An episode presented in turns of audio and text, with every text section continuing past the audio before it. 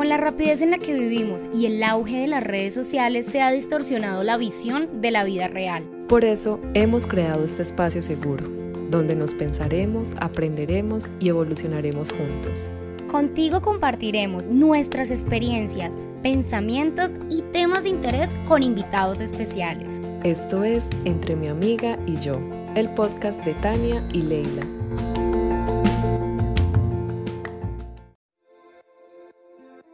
Con la rapidez en la que vivimos y el auge de las redes sociales se ha distorsionado la visión de la vida real. Por eso hemos creado este podcast, un espacio para el cambio, el caos, la contradicción, el estaré muy vieja, ¿qué dirán de mí? Amiga, ¿y qué hago? Aquí hablaremos de romance, tragedia, de nuestras locuras y, y alguno que otro tema interesante. Eso sí, lo que nunca van a faltar son las risas. Nosotras somos Tania y Leila y esto es Entre mi amiga y yo. Bienvenidos.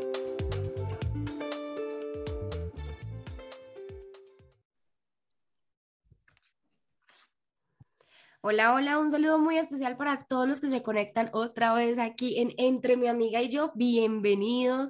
De verdad que es muy enriquecedor tenerlos a ustedes acá escuchando y cada invitado nos aporta muchísima información de valor que nos va a servir a crecer cada día más. Eh, hoy vamos a hablar de las creencias. Vamos a identificar las creencias limitantes, las, las creencias empoderadoras, cómo se crean las creencias, cómo cambiar las creencias, cómo diferenciar esas creencias. Bueno, este podcast va a estar muy interesante. Hola Leila, ¿cómo estás? ¿Quién es nuestro invitado de hoy? Cuéntanos. Hola Tani, hola a todos. Gracias por estar un jueves más con nosotras. Hoy tenemos un invitado muy especial. Es un ser humano muy divertido. Es coach de esencia, cofundador de Instituto Tu Esencia y uno de mis grandes mentores. Bienvenido Rodri. Gracias por estar aquí con todos nosotros.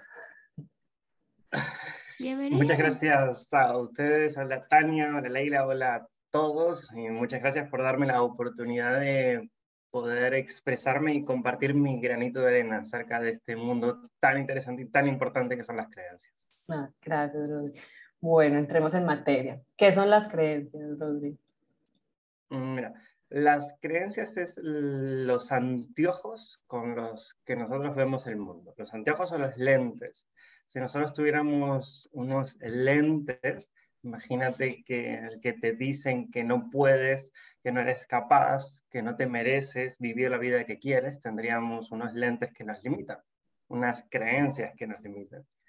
Pero en cambio, si tuviéramos unos lentes que vieran el mundo de una forma más optimista, más feliz, más positiva, donde te dices a ti misma o a ti mismo, yo puedo, soy capaz y me lo merezco, entonces tendremos unos anteojos, unos lentes empoderantes.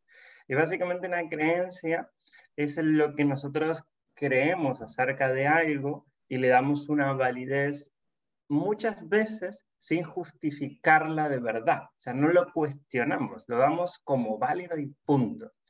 Entonces, estas creencias, al ser conscientes de ellas, porque el 90% no somos conscientes, es que nos permiten entender un poco nuestra vida presente, que es la forma del pasado, y saber cómo actuar en el futuro. Por eso son tan importantes estas creencias y por eso estos anteojos con los que vemos la vida, cuando paramos un segundo a escucharnos, vamos a ver si vivimos una vida limitante o empoderante. Rodri, ¿y estas creencias cómo se van formando en nuestra vida? Yo cuando me empecé a ser especialista en este mundo de creencias limitantes me puse a estudiar mucho, tanto incluso personas en inglés como en español.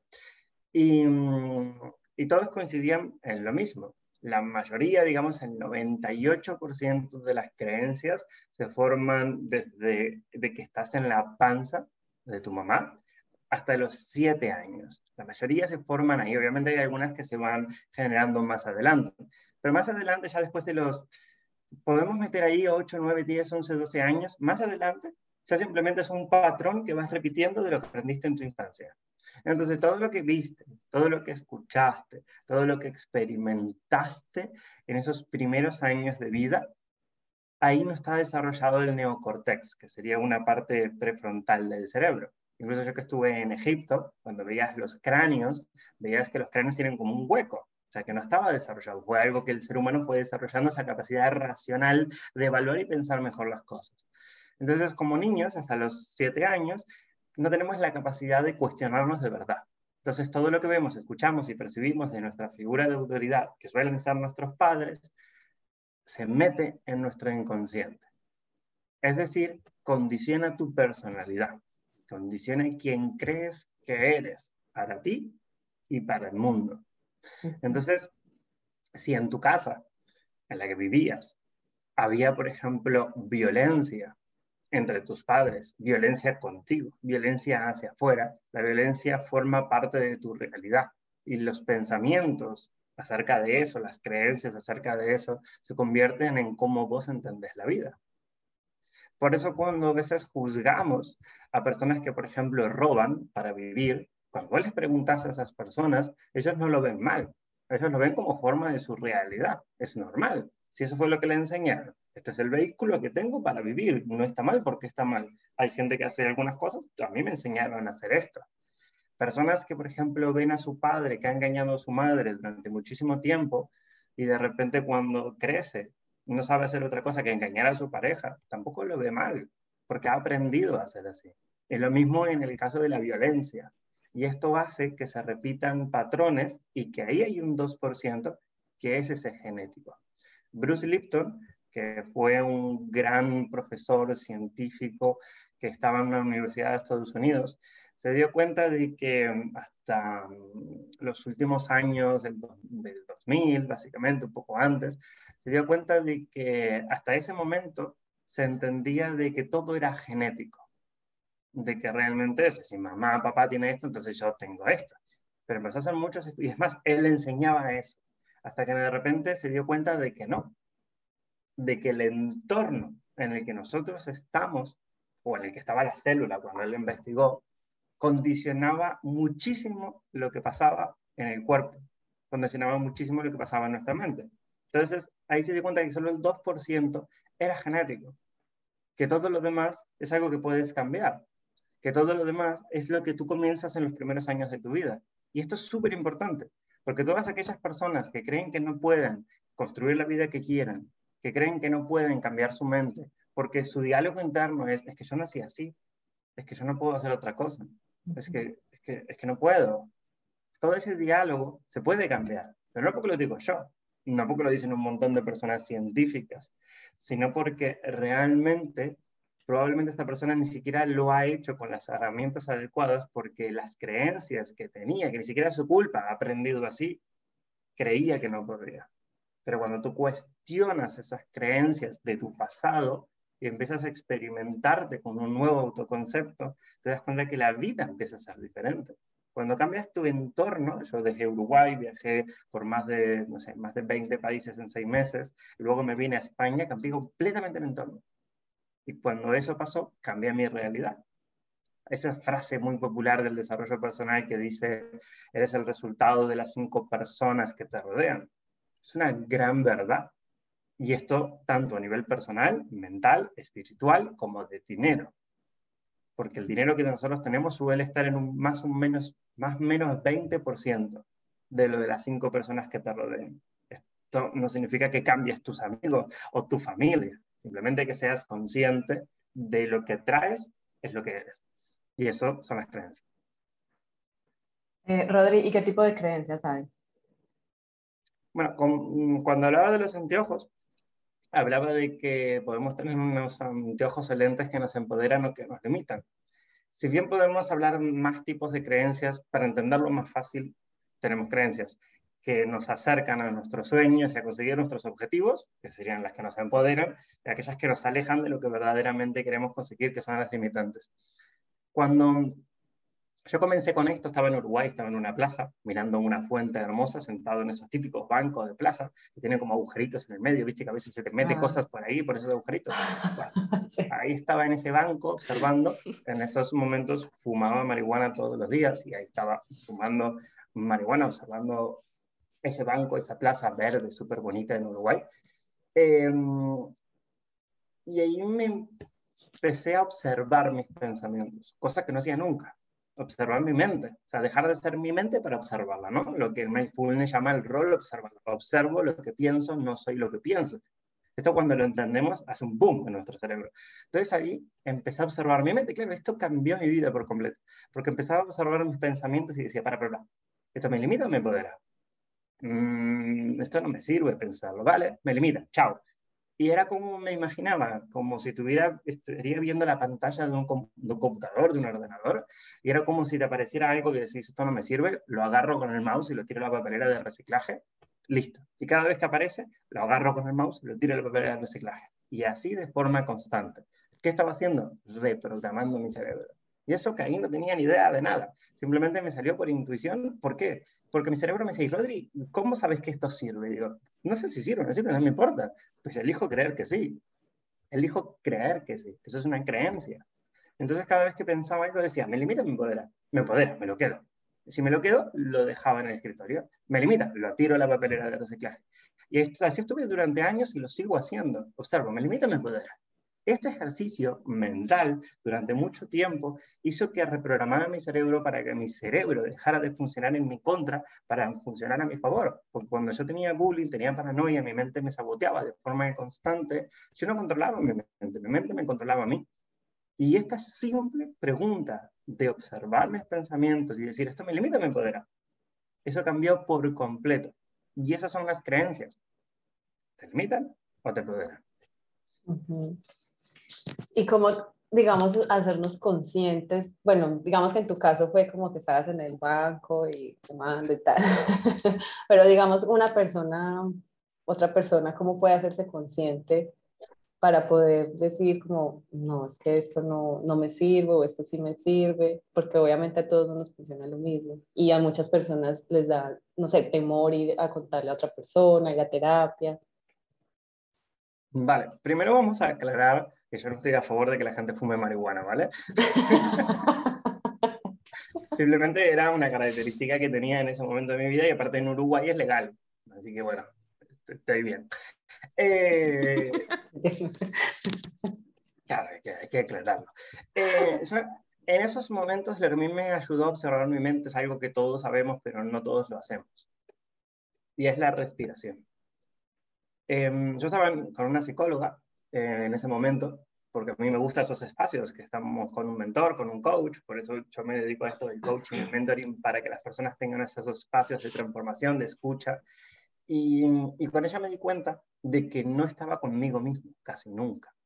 O sea, era imposible para mí estar solo conmigo.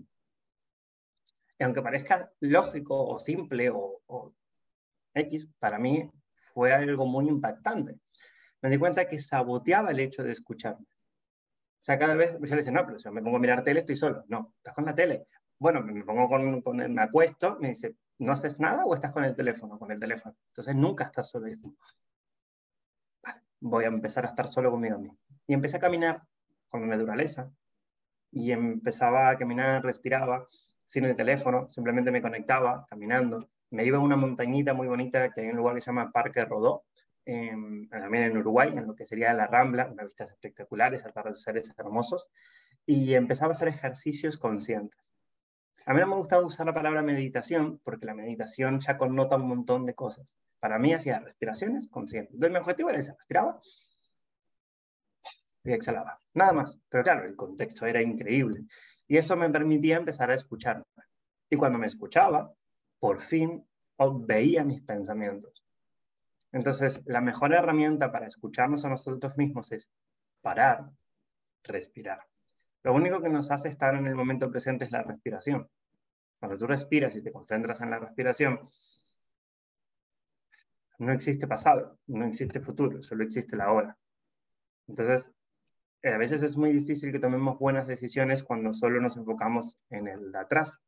Y aparte el futuro es una proyección del pasado.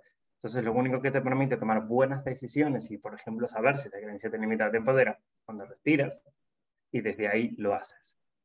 Por eso el mindfulness o atención plena, que la puedes desarrollar no solo caminando, puedes desarrollarlo incluso mirando una planta, quedándote la planta mirándole 15, 15 minutos o un minuto mirando una planta. El hecho de que atiendas plenamente a algo es lo que te permite desarrollar esta atención plena, que es lo que te aumenta la habilidad, porque se puede aprender, de observar tu mente. Y cuando observas tu mente, puedes moldearla a que trabaje como tú quieras. Qué, qué, interesante eso que dices que cuando uno puede observar, o sea, cuando uno puede estar con, en atención plena, puede empezar a, a, moldear su cerebro.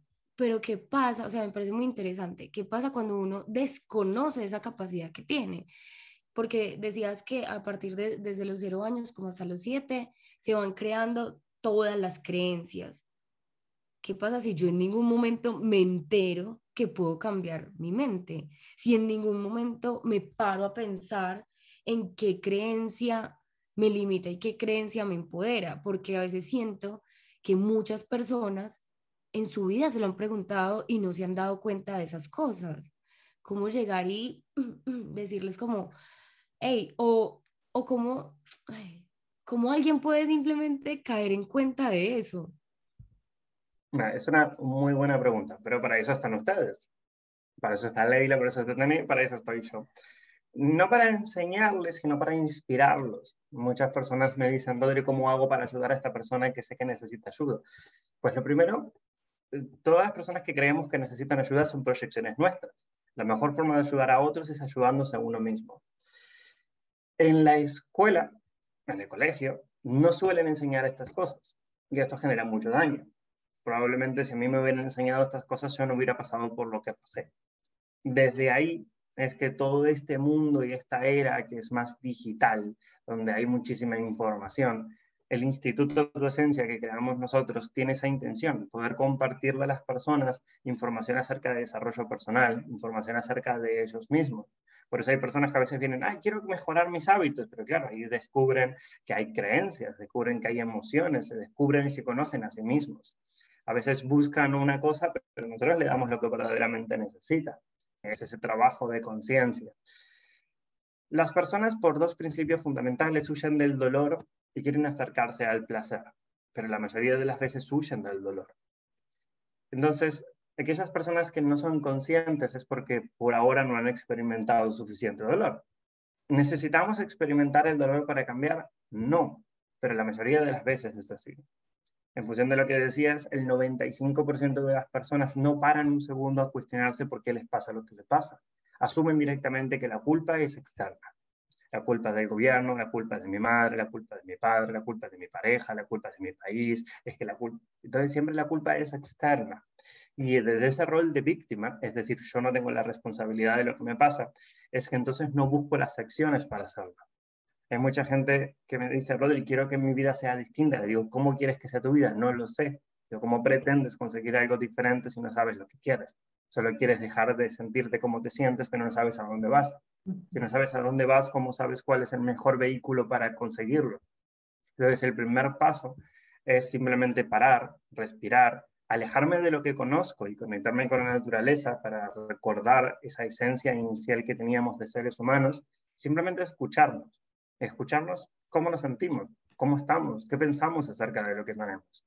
No hay forma correcta o incorrecta de pensar, solo existe el momento presente que estás contigo mismo. Entonces, desde ahí es que tú puedes elegir qué quieres hacer con esa vida que tienes. Puedes elegir, acepto esta vida y está bien, o puedo decir, ya, si hay gente como Rodri que pasaba por la calle, escuchaba a alguien que se reía y sentía que se estaba burlando de sí mismo, si hay alguien que se tenía que ir de fiestas porque sentía que la gente lo juzgaba, si alguien que mm, cuestionaba a veces por curiosidad tirarse la ventana para abajo, si hay alguien que ha vivido todas esas cosas y hoy en día es casi libre financieramente, vive con quien quiere, donde quiere, como quiere, y lo ha conseguido en un montón de cosas, ¿por qué yo no? pero no hay ninguna, diferencia. La única diferencia es que yo atravesé el miedo, que yo me formé, que yo pasé por incomodidades que la gente no quiere pasar. Pero quizás porque yo tuve mucho dolor. Entonces las personas eligen la zona de confort. Y no es su culpa, es que nadie los ha guiado. Quizás no han tenido esa persona que los ha inspirado para tomar acción. Cuando nosotros hacemos eventos presenciales o online, lo hacemos también para eso. Solo que me digo cuando comienzo un evento, por ejemplo, el otro día que estuvimos frente a 2.500 personas, mi objetivo es inspirar a uno. Todo lo demás será perfecto. Y eso hace que esa persona que quizás inspire logre inspirar a otros. Y ahí es cuando se te despierta un gusanito dentro de ti que te empiezas a cuestionar tu mente. Mira qué lindo lo que dices, porque me acuerdo que antes yo me victimizaba mucho porque mis papás son separados. Entonces yo como que, ay, no, claro, como mi mamá no está, entonces yo soy así, entonces no me quieren y entonces no sé qué, hasta que llegó un punto en que yo dije y he aprendido, o sea, no es culpa de ellos, yo tengo la responsabilidad de sanarme yo y de ser feliz yo, independientemente de los problemas que tengan mis papás o cualquier otra persona. Y otra cosa que me pasó mucho era cuando me estaba haciendo la certificación de coaching. yo tenía la creencia de, no, que yo no soy capaz de hacer una sesión, no soy capaz, no puedo ni siquiera vender. Y todo eso se fue como eliminando de a poquitos cuando me enfrenté a la, digamos, a la incomodidad de, porque era como muy cómodo yo decir, ay, no, es que yo no sirvo para vender. y mentiras que, o sea, sí, y aparte que nos está vendiendo todo el tiempo, ¿no? sí. Mira que, que sí, es que a veces es muy difícil tomar acción, disculpen, porque es que no, es muy fácil simplemente justificarnos y, y, culpar al otro o decir, no, es que no, no voy a poder y quedarse ahí en esa, en esa creencia. ¿Por qué es tan difícil tomar acción? ¿Por qué? O sea, es, es una pregunta muy recurrente porque me doy cuenta que con muchas personas que hablo eh, están también en ese, en ese miedo, en ese, en ese no, no sé cómo empezar, no sé por dónde hacerlo, simplemente tengo muchas preguntas pero no respuestas y les da miedo accionar. ¿Por qué? Mira, voy a dar dos principales razones. Esto es importante para que todos ahí lo retengan en su cerebro, que lo escriban, que lo apunten y que se lo queden. ¿vale? Lo primero, ¿cuál es el objetivo principal de nuestro cerebro? digamos, mente, ¿no? Porque el cerebro incluiría la mente y más cosas. ¿Cuál es el objetivo principal de nuestra mente? La gente seguramente tirará un montón de cosas, pero el objetivo principal de la mente es sobrevivir y ahorrar energía. Punto. La mente no está diseñada para ser exitosos, para ser felices, para tener mi casita frente al mar, para tener esa pareja ideal y para tener miles y miles de dólares en mi cuenta bancaria. Eso forma parte del ego. Entonces, si la mente no está diseñada para eso y nosotros queremos eso, no va a ser fácil.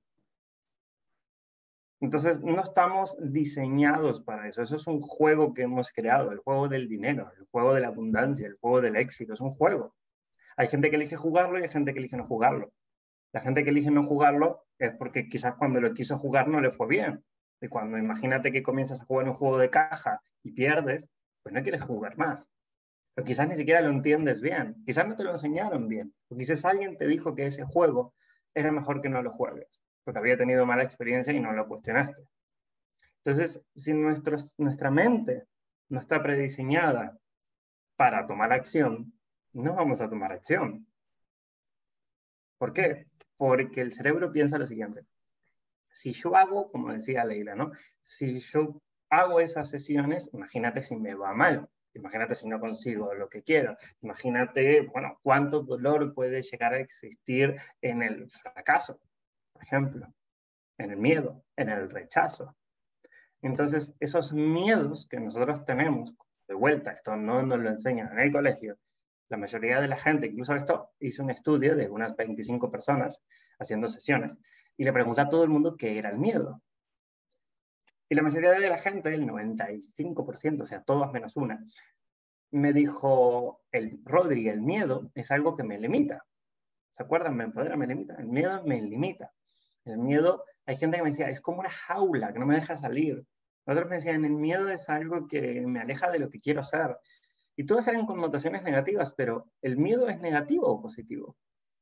El miedo no es negativo. El miedo es una emoción. Nada tiene significado salvo el que nosotros le damos.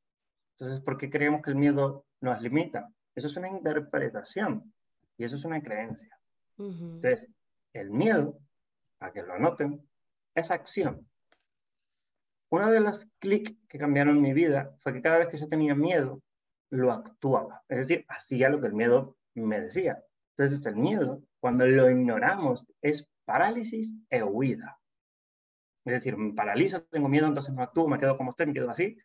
O huida, voy, huyo, corro. Exacto. Entonces, ¿qué es el miedo? El miedo es una oportunidad de conocerte, aprender y crecer. Entonces, cuando yo tenía una oportunidad, y esto nos pasa a todos todos los días, que tenía miedo, en vez de ignorarlo, lo observaba, comprendiendo que el miedo era una oportunidad y elegía actuar con miedo. Es más, está biológicamente comprobado que no puedes no tener miedo. Lo que puedes es actuar con miedo. Entonces, yo empecé a actuar con miedo y me daba cuenta que el resultado no tenía nada que ver con lo que mi mente pensaba acerca de eso. Y dije, ¿cuántas veces mi mente, mi mente me limita interpretando el miedo de manera equivocada y cuando atravieso el miedo solo obtengo un resultado que me permite crecer? Entonces, cada vez que tengo miedo, ¡ah! qué bonita oportunidad para atravesarlo y crecer. Y me volví adicto al miedo, me volví como mi mejor amigo el miedo. Y no hubiera conseguido nada de lo que he conseguido en mi vida si no hubiera hecho estas cosas. Entonces, Tania, ¿por qué nos cuesta a las personas tomar acción? Uno, porque no estamos diseñados para eso. Y dos, porque interpretamos mal el miedo. Creemos que el miedo, en vez de empoderarnos, nos limita. Chévere.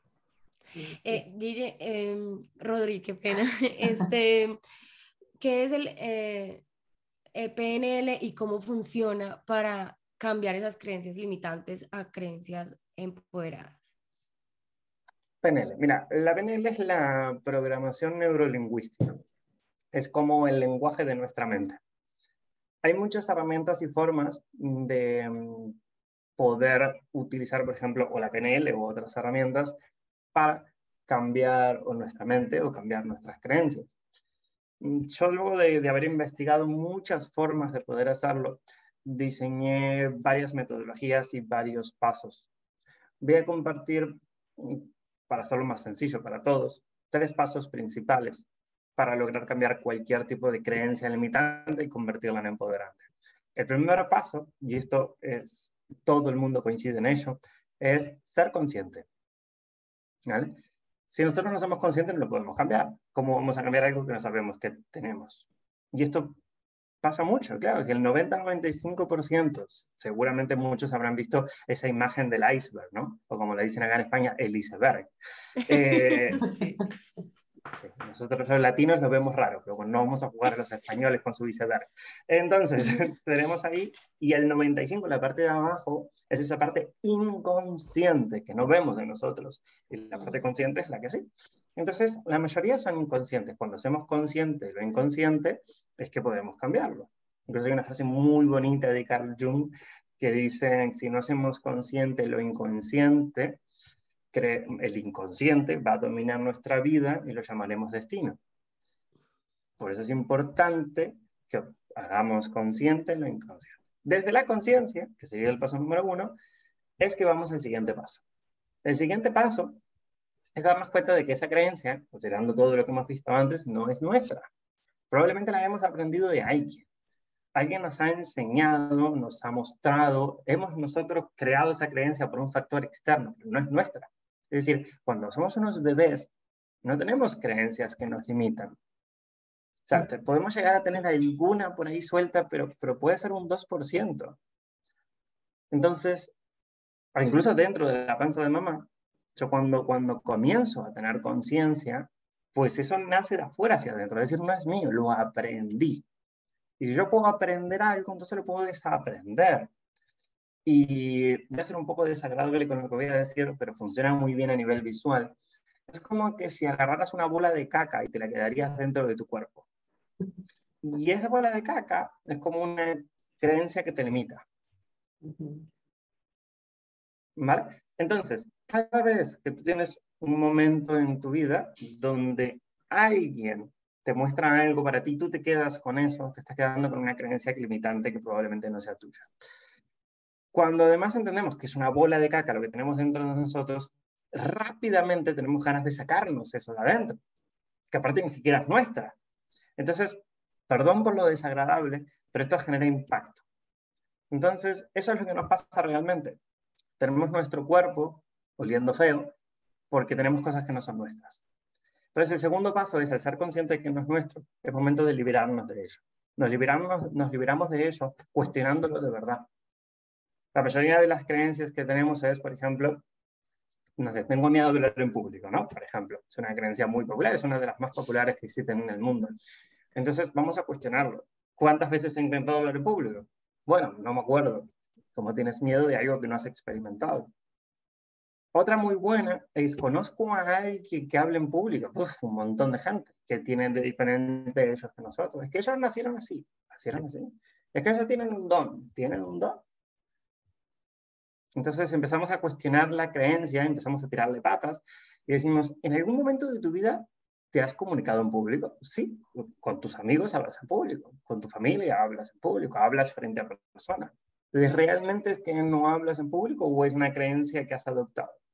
Muchas veces esto se origina en, el colegio. Estamos en el colegio, nos hacen pasar adelante, nos trancamos, ese niño o esa niña se burla de ti y anclas, no soy bueno hablando en público.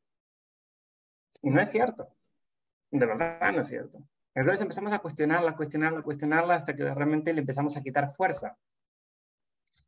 Y cuando comprendemos que no es nuestra, la creencia, que probablemente nos las hizo creer un niño, nos las hizo creer una mamá o una papá.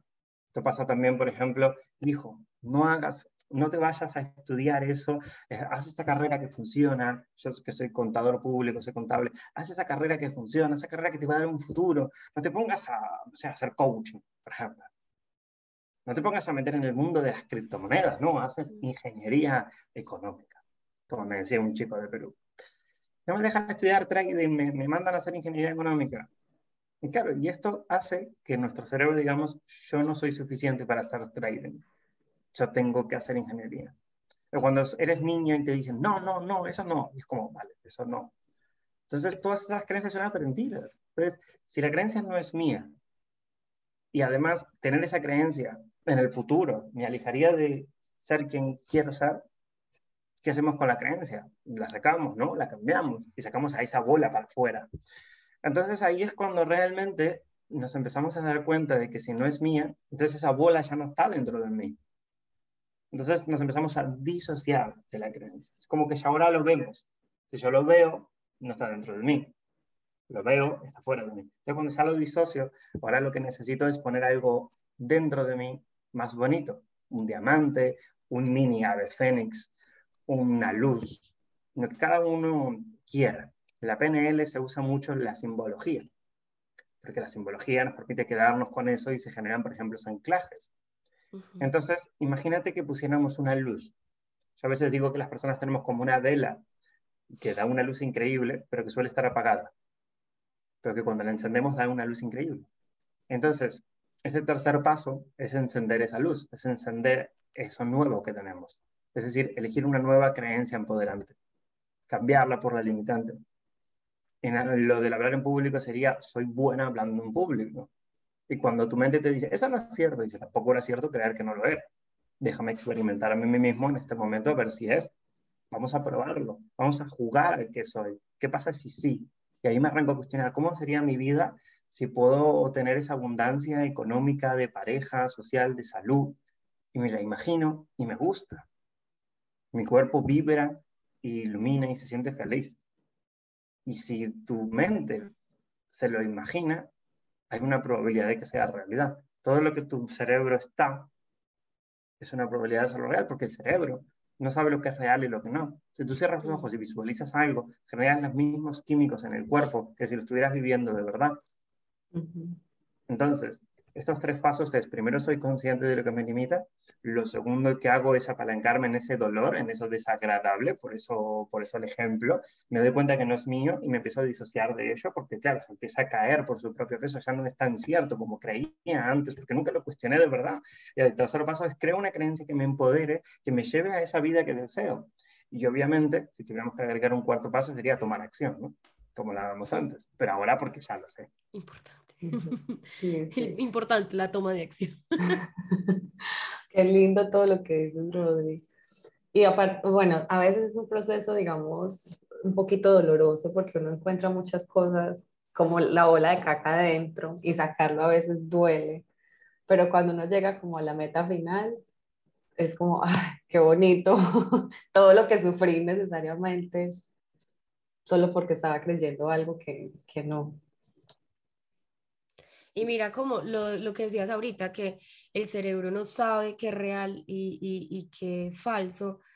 Y cuando tenemos esas creencias limitantes, ese miedo que nos paraliza, es, lo estamos creyendo y estamos en, en que es tan real que estamos ahí súper paralizados. Pero cuando entendemos que de verdad ese miedo solo está acá y que lo más probable es que nunca se haga realidad y, y empiezo a cambiarlo por cosas positivas, y que lo más probable es que sí se haga realidad las cosas positivas. Es como, ¿por qué no, no, ¿por no sabía esto antes? Es mucho más fácil, es, es tan sencillo como simplemente cambiar el punto al, al, que me estoy direccionando, cambiar la visión, cambiar ese, ese chip un poquito y decir, bueno, vamos a pensar, suena cliché, pero positivo, vamos a pensar positivo para que las cosas salgan mejor y, y por qué la gente se queda ahí en, en, ese pensamiento negativo. Es que,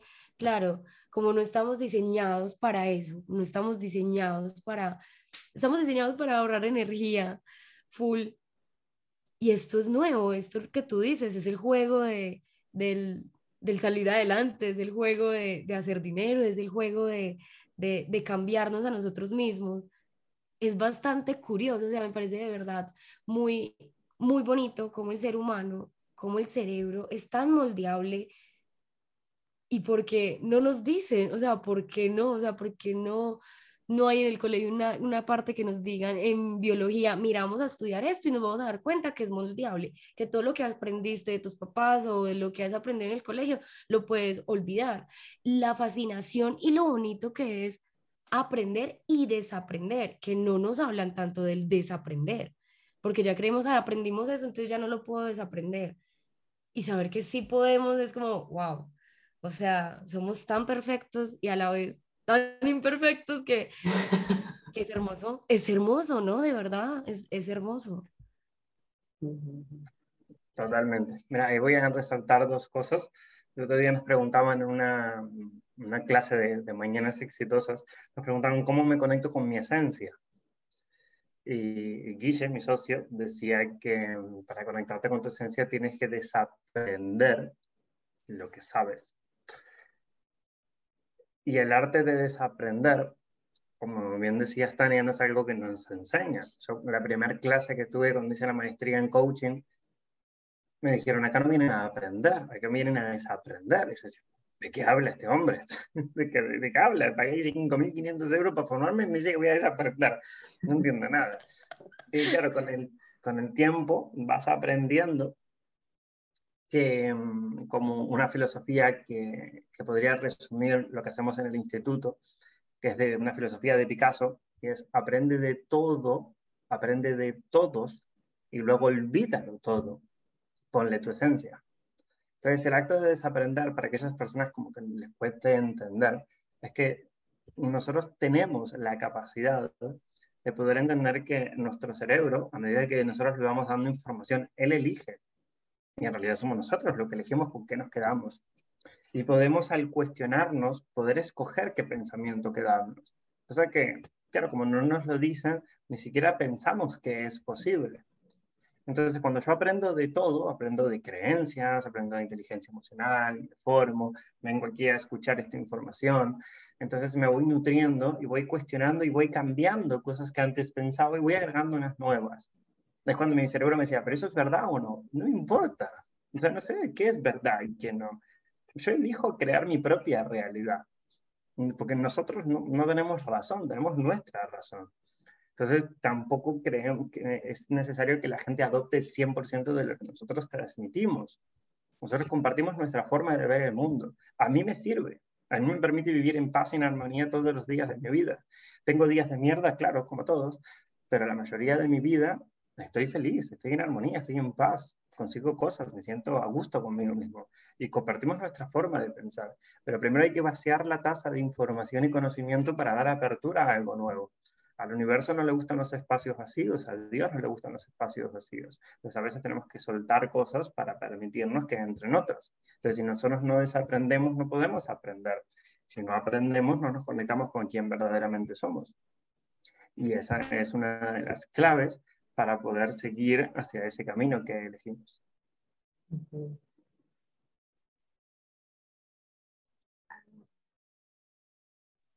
Ay. No, dime, Ley. No, no. Mira que ahorita dijiste algo y se me fue lo que dijiste. O sea, iba a decir algo ahí y... ¡uh! pero, pero de verdad, este, este camino es demasiado de, de, pensarse, es demasiado de tomarse el tiempo, de parar, de conectar, de respirar. Y siento que en el tiempo en el que estamos, donde todo es tan inmediato, es muy complicado, es, es, no es como lo normal. La gente va acelerada por todas partes, siguiendo, llegando a no sé dónde, pero se les olvidó, se nos olvidó parar, respirar, conectar. Tan sencillo como conectar con la naturaleza. Ni siquiera, o sea, es como que amamos estar en, entre edificios y cemento y se nos olvida esa importancia de conectar con la naturaleza también. Qué loco, por favor, vamos a conectar más, ¿verdad? No, es que qué bonito, qué bonito pensarnos, qué bonito parar, qué bonito respirar y conectar con, con nosotros, la naturaleza y los demás. Es tan bonito y tan enriquecedor que, que no entiendo porque las personas lo evitamos, porque como tú ahorita decías de, no estamos acostumbrados a estar solos. O sea, si no es una serie, es la música, si no es la música, es la conversación con una persona, pero cuando estamos solos, nos queremos evadir. O sea, es como, ¿qué otra cosa tengo que hacer? El celular, la música. ¿Y dónde está esa conexión conmigo mismo? ¿Dónde queda ese momento para mí? O sea, siento que ese momento se redujo a los cinco minutos antes de uno quedarse dormido. Y hay gente que a veces se acuesta y ya, se quedó dormido y es como, ¿cómo hacen? Y esos cinco minutos donde uno está ahí con sus pensamientos a toda, a toda, a toda, y en un momento se desconecta, ya ni siquiera escucha los pensamientos y al segundo ya estás dormido, ese momento es como el momento, el momento, el único momento donde uno está como desconectado, creería yo, cuando uno no lo decide, cuando está uno en automático, ese es como el único momento en que la gente tiene un segundo de, entre comillas, paz. Total, por, por eso es que la gente recomienda mucho la meditación la meditación es ese momento de conectarnos con nosotros mismos. Muchas veces la gente piensa que meditar es dejar la mente en blanco. Eso es, es imposible. Es más, hay, una, hay, un, hay un, digamos, aparatito, no es un aparato, es una función cerebral que hace que pensemos constantemente. Entonces, es imposible dejar de pensar. Entonces, no se puede dejar de pensar. Pero sí lo que podemos hacer es observar nuestra mente. Eso es meditar, observo lo que pienso. Entonces, meditar, respirar conscientemente es, como decía, la habilidad para poder conseguir hacer eso. recomendación para todos. sí. Sí. Rodri, muchísimas gracias. Ley, ¿qué querías decirnos? No, que es muy bonito todo este proceso y yo lo decía en otro podcast que conocerse a nosotros, conocer mismos, digamos, es lo más importante, porque a la final nosotros vamos a vivir con nosotros mismos por el resto de nuestra vida. Toda la vida. O sea, no hay más. Volverse uno el mejor amigo, volverse uno el mejor amigo, el, que el mismo que impulsa, el mismo que, ay, no, espere, pensemos dos veces que mejor hay que tener precaución. Uno se tiene que volver el mejor amigo, el novio, todo, uno mismo, uno mismo con uno mismo, y, y de ahí para adelante lo que venga. Sí, sí, porque es verdad que las demás personas a veces uno, no sé, pide consejos o lo que sea, pero ellos van a hablar desde sus creencias y desde lo que ellos piensan y de pronto no nos van a empoderar tanto si nosotros mismos ya nos conocemos y y sabemos cómo funcionamos nosotros. Mm, total, total. Ahí eso es, importante, ¿no? A veces nos tratamos, tratamos mejor a otras personas que a nosotros mismos. Entonces ahí es, trátate como, como tratarías a ese mejor amigo o a esa hermana. Obviamente que tratas bien, ¿no? No que tratas mal. claro. Así que bueno, gracias, gracias a ustedes, chicas, por compartir esta información con el mundo no, gracias a ti, de verdad, por estar acá, por compartir todo, todo este conocimiento, de verdad. Aprendí mucho hoy. Yo sé que también todas las personas que nos escucharon aprendieron un montón. Ya saben, sigan a Rodri, eh, Rodri Miranda. Esencia, es arroba Rodri Miranda Esencia en Instagram y, y nada, toda la información la dejaremos en este podcast. Muchas gracias por estar. Gracias. Gracias, chicas. Esperamos que hayas disfrutado de este episodio y recuerda seguirnos en nuestras redes sociales como arroba entre mi amiga y yo. Donde podrás encontrar más información acerca de nosotras, nuestros episodios, invitados y compartir tu opinión.